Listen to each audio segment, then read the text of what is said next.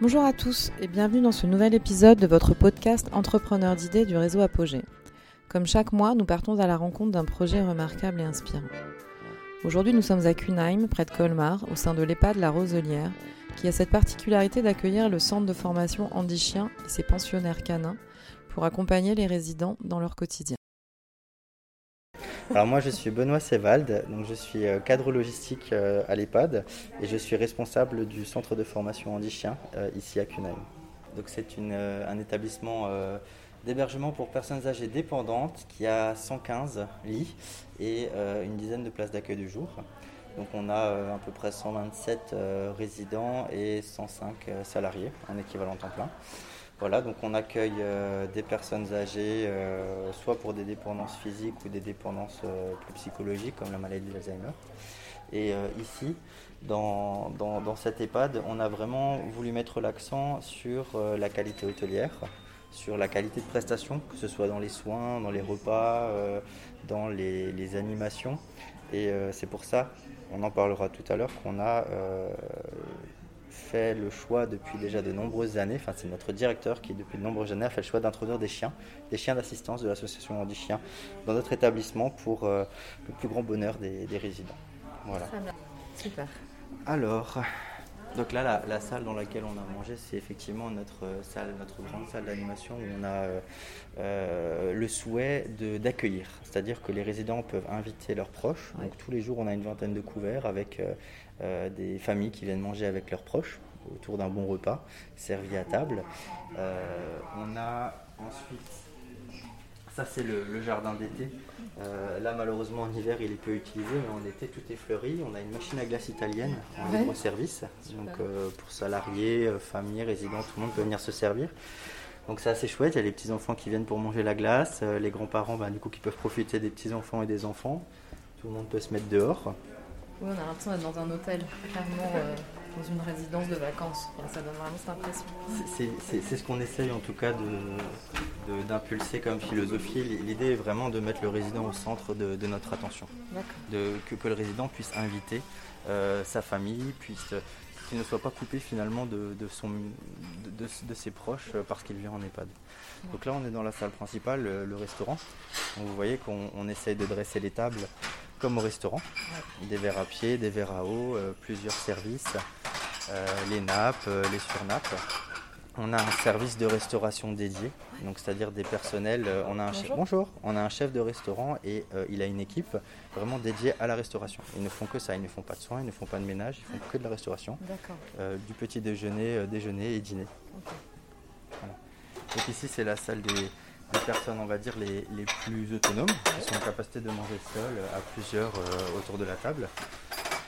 Euh, des petites attentions comme euh, le café servi, non pas dans un gobelet, mais voilà, dans une tasse, avec le petit chocolat, avec la petite soucoupe. Le chariot de fromage pour que chacun puisse choisir le, fromage qu'il désire. le chariot de dessert, hein, pareil. tous les jours, on a aussi plusieurs plats de substitution de manière à ce que les résidents puissent toujours avoir un plat qu'ils apprécient. Pour nous, l'aliment est le premier médicament. Ici, vous avez la salle des personnes plus dépendantes. Donc, ce sont des personnes qui vont euh, être assises avec au moins un soignant ou un bénévole qui vont les accompagner pendant le repas et les aider à manger, à se nourrir, avec euh, éventuellement des textures adaptées, hein, euh, des, textures qui leur, qui leur permettent de manger sans, sans fausse route. A un service de cuisine avec une cuisine interne. Donc, la plupart de, nos repas sont faits maison avec des desserts faits maison, des goûters faits maison. Euh, nous avons aussi ensuite le service des soins avec euh, un médecin à plein temps, deux kinésithérapeutes, une psychologue à plein temps, une diététicienne à temps partiel, Vicky aide-moi. On a des aides-soignants, des infirmières, des veilleuses de nuit. on a une pharmacie interne avec une, une, une pharmacie hospitalière qui nous permet d'avoir euh, voilà, une, bonne réactivité au niveau de la médication des, résidents. Voilà, donc finalement, on a, on a une petite société avec tout ce qu'il faut pour euh, à la fois l'aspect hébergement, hôtellerie et l'aspect médical. Donc un, résident peut venir directement euh, de l'hôpital chez nous sans passer par un SSR par exemple, un service de soins de suite et de, réadaptation. On a tout ce qu'il faut pour le prendre en charge.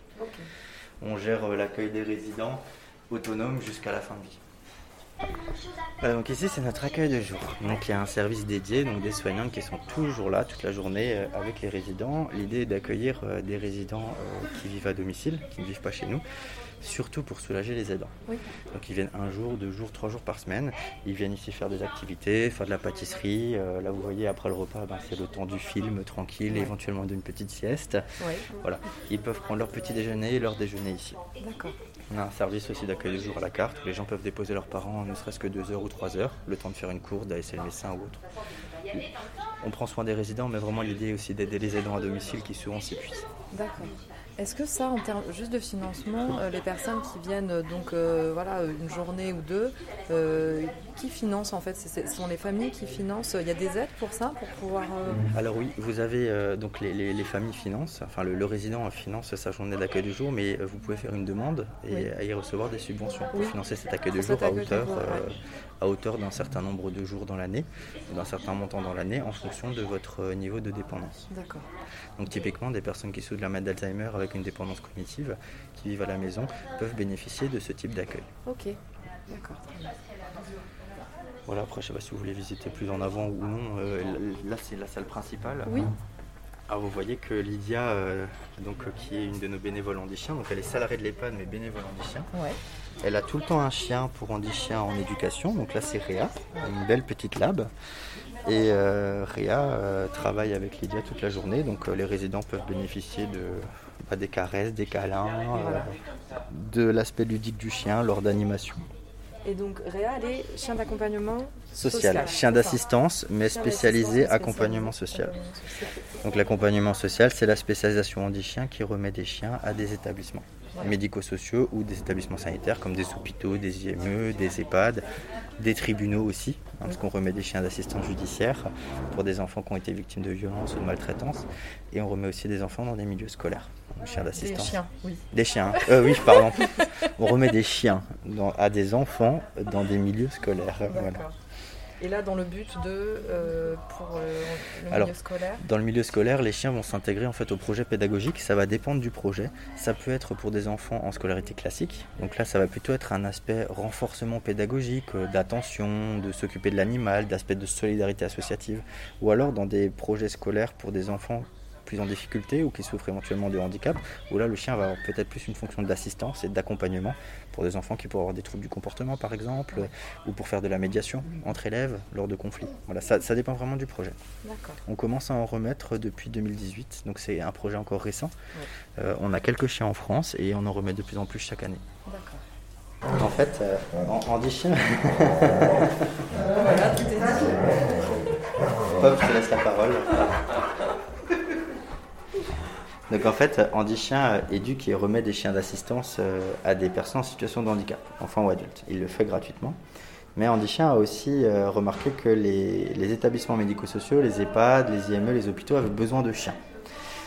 Pour éduquer des chiens à venir travailler en, en hôpital, en EHPAD, il faut habituer ces chiens au bruit des machines médicales, aux odeurs très spécifiques euh, des désinfectants utilisés dans ces lieux-là, euh, aux personnes en blouse, aux fauteuils roulants, aux lits électriques, etc., etc.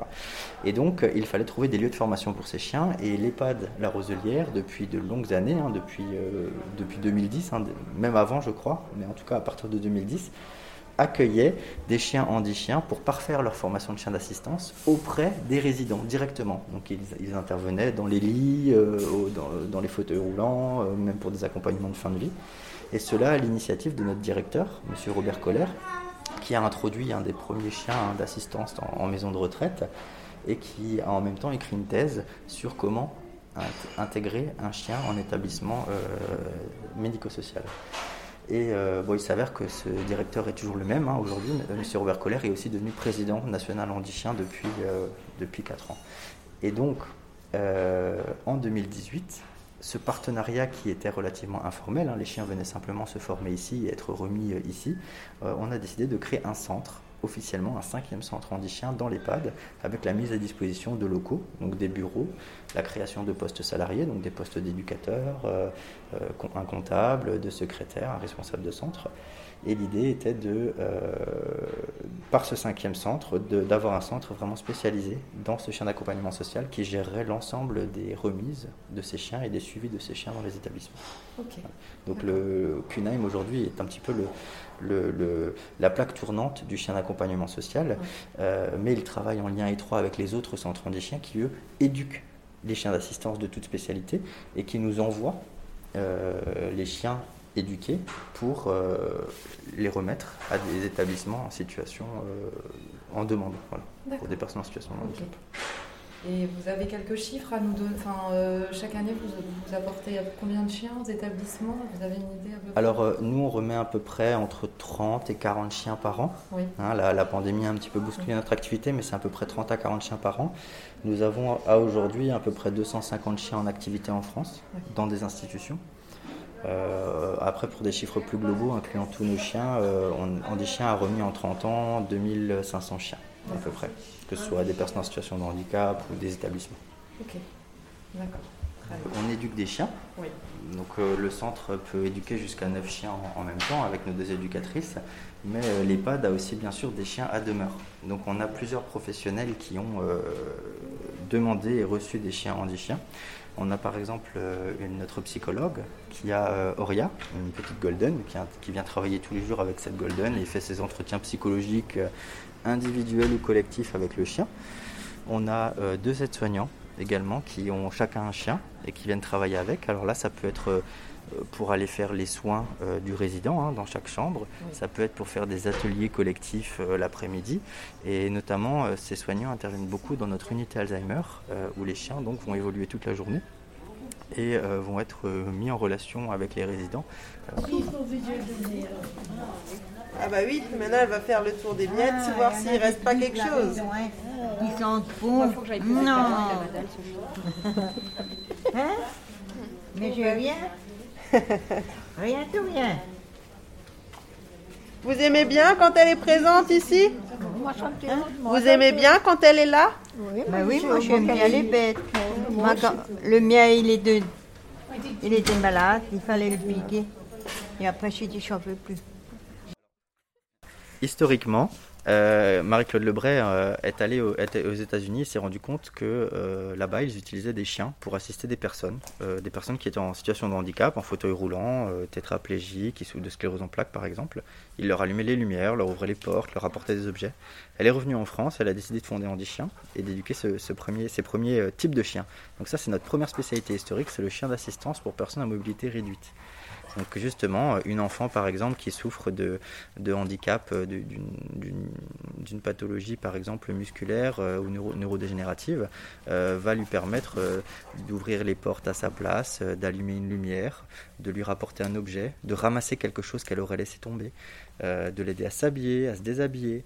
voilà, il y a de nombreuses applications dans la vie du quotidien, en plus bien sûr d'être son compagnon de vie, un soutien émotionnel quand même tout à fait réconfortant. Euh, ensuite, la deuxième spécialité, c'est les chiens d'éveil, chiens d'assistance d'éveil. Donc ça, ce sont des chiens qu'on va plutôt remettre à des euh, parents d'enfants en situation de handicap, euh, mais plutôt des handicaps euh, du type trouble envahissant du développement. Donc on n'aura pas forcément euh, une aide très technique, mais plutôt une, aide, un soutien émotionnel. Par exemple pour un enfant qui, pour qui le chien va lui permettre de sortir plus facilement de son domicile ou de se calmer lorsqu'il fait une crise ou au contraire d'être plus stimulé lors de certaines activités sociales. Ensuite, on remet des chiens euh, dits euh, d'accompagnement social. Donc, ce sont les chiens que, dont, nous travaillons le plus ici. Euh, ce sont des chiens qui vont non pas être remis à des personnes handicapées, mais à des professionnels à des professionnels de santé qui interviennent auprès de publics fragiles, donc des médecins, des psychologues, des aides-soignants, des éducatrices. ils vont être formés à utiliser leurs chiens dans le cadre de leur métier initial. Donc un médecin va venir faire ses consultations avec le chien, euh, une infirmière va venir faire ses soins avec le chien, etc. L'idée est de permettre de mettre le chien au contact de ces personnes, de ces publics fragiles et de leur apporter tout le bénéfice. Euh, par exemple, calmer une personne lorsqu'elle fait une crise. Euh, on sait par exemple que dans les EHPAD, le fait d'avoir un chien dans une unité du protégé permet de réduire les troubles du comportement, donc de réduire la médication de ces patients. les chiens permettent de réduire la sensation de douleur, etc. Ensuite, on a euh, une déclinaison de ce type de chiens qui sont les chiens d'assistance judiciaire. Donc, ce sont des chiens que nous allons remettre à des associations d'aide aux victimes qui vont intervenir dans des tribunaux et des commissariats pour accompagner les enfants victimes de violences, de maltraitance ou d'abus. Euh, ce sont des milieux très traumatiques pour eux. Le fait d'avoir le chien qui les accompagne va leur permettre de libérer la parole et de diminuer euh, la, difficulté émotionnelle à être confronté à tous ces environnements. On a donc aussi les chiens d'assistance euh, à la réussite scolaire. Donc, ce sont des chiens remis en établissement scolaire pour participer à la pédagogie euh, des enfants et euh, soit des enfants dans un milieu classique, soit des enfants dans un milieu dit spécialisé, hein, pour des enfants qui, seraient, qui souffriraient de troubles divers. On a la possibilité, par exemple, d'utiliser les chiens pour faire de la médiation, pour éviter les conflits, réduire l'agressivité et la violence. Euh, et enfin, on a des chiens d'assistance détecteurs de crise d'épilepsie. Mm. Donc, ce sont des chiens qui sont capables de sentir la crise d'épilepsie de leur humain euh, jusqu'à 40 minutes avant qu'elle survienne, de manière à permettre à l'humain de se mettre en sécurité, d'éviter par exemple la chute avec le traumatisme crânien qui va avec. On n'a pas fait les câlins aujourd'hui. Donc la porte autant auprès des résidents qu'auprès du personnel. Oui, je vois. Il y a quelque chose tous les deux, hein. Mais ouais, mais ouais. Et vous, ça vous apporte quoi alors finalement ce chien Je peux vous demander? Ah oui, moi? Oui. Oh, bah de la joie, moi j'aime bien la voir, oui. Ouais, voilà. vu que j'avais avant un Golden Retriever qui, voilà. Mais je sais pas, avec Auréa, il y a quelque chose. Autant les autres, c'est voilà, mais là, il y a, je sais pas. Elle est très câline, c'est ça qui me plaît en fait. Ouais, ouais, c'est ça. Hein? Mais oui Ça a égayé votre, euh, votre journée dire ça. après, je... quand je me lève le matin, je suis comme super joyeux et tout. Tant quoi. mieux, tant mieux. Mais voilà. Mais non, mais voilà, c'est. plus. Mais encore plus avec Mais oui, mais voilà. mais oui. C'est un ensemble de choses ici. Super. Ici, c'est magique ici. Bah oui, je vois ça. C'est magique. Julia aime beaucoup faire rentrer les chiens. Elle, s'occupe de faire rentrer et sortir les chiens. C'est vrai qu'ils sont présents. Non, non, mais. Bah, c'est vrai quand on les voit dehors dans les... Oui, bah, c'est une dame qui par exemple a toujours eu des chiens. Il a fait quoi? Avec un bout de bois. Ah, c'est pour jouer?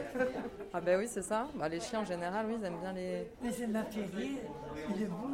Oui, ils sont beaux. Ouais. Il est sympathique. Tu vas tourner la tête.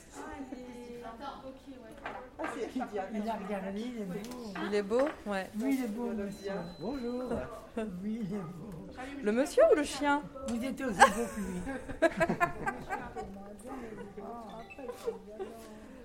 lui. Ils sont beaux les chiens. Hein. ah oui, vous aussi. Ah bah merci, bah, vous aussi. Merci. On est tous beaux ici. Hein. Hop, tu viens? C'est bon. Et donc euh, ces chiens d'assistance euh, détecteurs de crise d'épilepsie euh, vont permettre à, ces patients qui souffrent de, ces crises d'être plus autonomes. Par exemple, ils vont leur permettre euh, de rester seuls. On a une maman récemment à qui on a remis un chien qui euh, nous disait qu'elle gardait son bébé seul à la maison, elle lui, donnait le bain.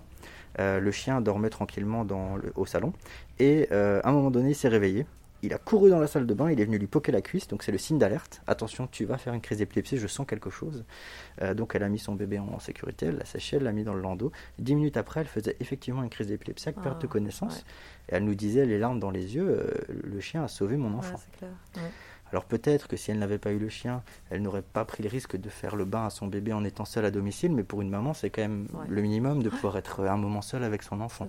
Donc voilà le type d'autonomie que permettent nos chiens à ces, à patients. Voilà. Ouais, d'accord, super. Et ça marche, euh, c'est que à l'olfaction en termes de détection c'est, Quels sont alors, les... alors, il y a encore des recherches qui sont menées dessus. Euh, à l'olfaction, oui, c'est sûr, puisque nos chiens, nous les éduquons à l'olfaction, donc avec de la sueur, en fait, hein, sur des compresses de patients euh, qui souffrent de crise, au moment de crise. Donc, les, les, chiens sentent quand une crise arrive. Après, il y a des études qui montrent aussi que les chiens peuvent avoir d'autres récepteurs d'autres signaux, alors peut-être sur le comportement infraverbal, peut-être sur euh, modification de, température corporelle, etc., qui peuvent lui indiquer, ce, ou en tout cas le renseigner.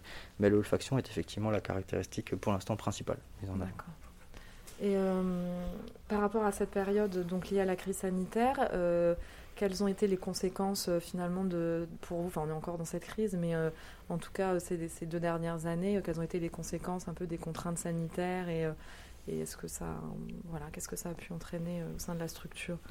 Alors c'est vrai que quand la pandémie est arrivée, euh, nous avons dans un premier temps dû euh, demander à nos, notamment à nos établissements d'arrêter de faire venir les chiens en établissement, euh, puisqu'on ne savait pas trop comment protéger au mieux les patients et même peut-être les chiens. Euh, donc ça a été très difficile.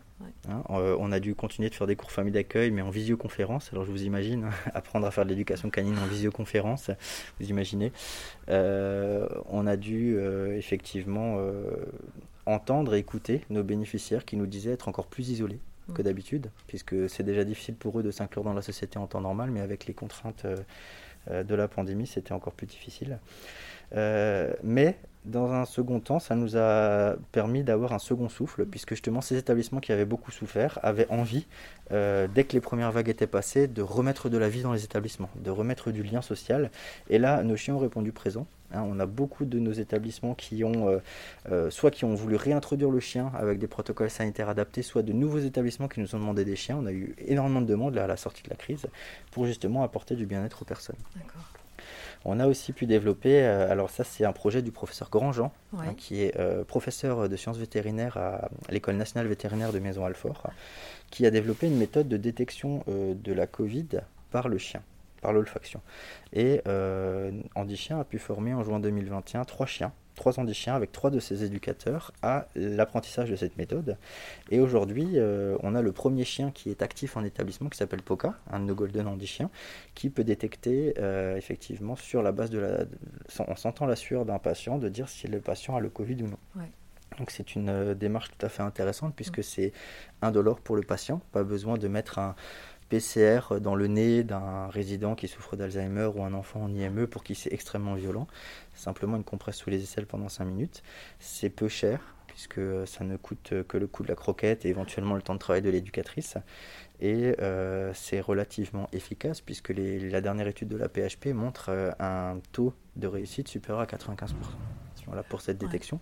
Donc on a ici un bel exemple de l'apport du chien dans le milieu de la, santé avec euh, des ouvertures très prometteuses, puisque aujourd'hui le professeur Grandjean travaille et Andy Chien est prêt à travailler avec lui avec plaisir sur la détection de maladies. Par exemple, on sait que les chiens sont capables de détecter précocement certains cancers du poumon, des cancers du côlon, de la prostate, du sein, mais aussi des maladies. Alors, euh, euh, j'espère ne pas me tromper en évoquant la malaria, mais il me semble que c'est la malaria, ou alors des maladies un peu plus, plus de, nos pays occidentaux, comme euh, la maladie de Parkinson. Hein, jusqu'à 15 ans avant, avant les premiers symptômes, le chien serait capable, en tout cas des essais, des études cliniques sont en cours pour démontrer que le chien est capable de sentir. ces maladies-là, et donc avoir une, vraie, une vraie place dans la détection précoce de certaines maladies, et donc de permettre de gagner des chances aux patients. J'espère que cet épisode saura vous inspirer. Merci à tous pour votre accueil et vos témoignages.